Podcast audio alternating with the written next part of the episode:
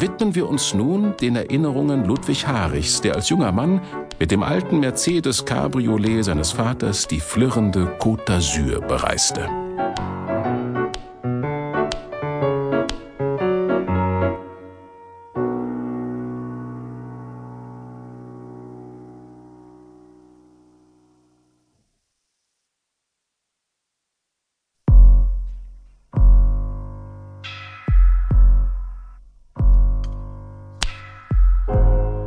Vor uns wölbt sich das Meer. In den frühen 50ern mit Vaters Auto an der Côte d'Azur ein Nachmittag mit Südwörtern. Wie oft sind wir bei dem Städtchen Serve im Rhonetal an der hohen Bruchsteinmauer vorbeigebraust, haben mit Zeigefingern die romanischen Arkaden in die Luft gezeichnet und laut ausgerufen, hier fängt der Süden an, als wir zum ersten Mal hinkamen und von weitem schon diese zyklopische Wand aufragen sahen, verschlug es uns die Stimme. Auf der Mauerkrone blühende Agaven im Maulbeergestrüpp, stinkender Goldregen vor dem Bahndamm und zwischen den Zähnen feiner, von den Reifen der Autos aufgewirbelter Sandstaub, der nach Salzwasser schmeckte. Von Ludwig Harich.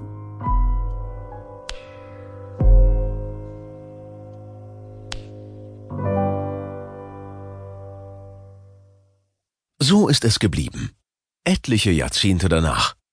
Immer noch blüht die Agave, stinkt der Goldregen, immer noch schnarren Zikaden, krabbeln Schnurfüßler, dampft die mythische Erde. Pans Weinhumpen hängt mit abgegriffenem Henkel am Lorbeerstrauch, wo ihn Vergil schon hingehängt hat. Und im Nymphengarten sitzt Aristophanes und speist Erdbeeren und Myrrhen, Mädchennaschwerk. Nur sehe ich weit und breit keine Nymphe mehr, sagt Brigitte. Und der dicke Pan hat sich sicher auch verdrückt. Nicht einmal die Mauer hat gehalten, was sie damals versprach. Sie ist gar kein schönes altes Bauwerk aus roten und braunen und gelben Natursteinen, wie wir es in Erinnerung haben, sondern eine graue Betonwand durch Rundbögen verstärkt.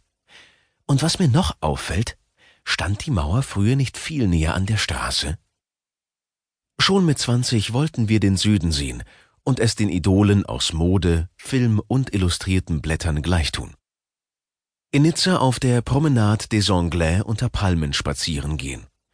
In Cannes an der Croisette einen Pernod trinken. Eisschlecken im Eispalast. Austern essen an der Austernbude. Baden in der Badebucht. Bizarre Geschichten aus der Boulevardpresse hatten Staub aufgewirbelt. Ein amerikanischer Millionär bewundert 30 Jahre lang von seiner Yacht aus das Bergmassiv des Esterel und stirbt an einer Halsstarre, die ihm den Hauptnervenstrang abdrückt. Eine schwedische Filmschauspielerin lehnt in ihrem Garten mit Vorliebe am Stamm eines Trompetenbaums, wird von einer Kreuzotter gebissen und stirbt am Schlangengift. Das war noch vor der Zeit, als Brigitte Bardot ihre Sommertage in Saint-Tropez zubrachte und François Sagan im offenen Sportwagen durch die Gegend kutschierte und barfuß das Gaspedal bediente. Doch es kitzelte uns in der Fußsohle schon ein paar Jahre zuvor. Und so waren wir nicht mehr zu halten und brachen im Sommer 1953 zum ersten Mal in den Süden auf. Wir reisten zu dritt. Brigitte, mein Bruder Hermann und ich. Wenn ich mir das ganze Drum und Dran dieser Reise heute ins Gedächtnis zurückrufe, kommt es mir vor, als seien damals drei arglose bunte Vögel unterwegs gewesen, auf gut Glück ins Eldorado auszuziehen. Nur wer Tollheit mit Abenteuerlust verwechselt, hätte in uns nach Effa der drei Musketiere vermuten können, die seinerzeit hoch zu Ross das halbe Europa unsicher gemacht haben. Wir hatten es nicht darauf abgesehen, unser Leben aufs Spiel zu setzen, an Halsstarre zu sterben wie der Millionär oder am Schlangenbiss zugrunde zu gehen wie die Filmschauspielerin. Uns stach der Hafer mit imposantem Automobil und forschem Auftreten ein bisschen Staub aufzuwirbeln. Kaum in Lothringen angekommen, liefen uns die Kinder nach.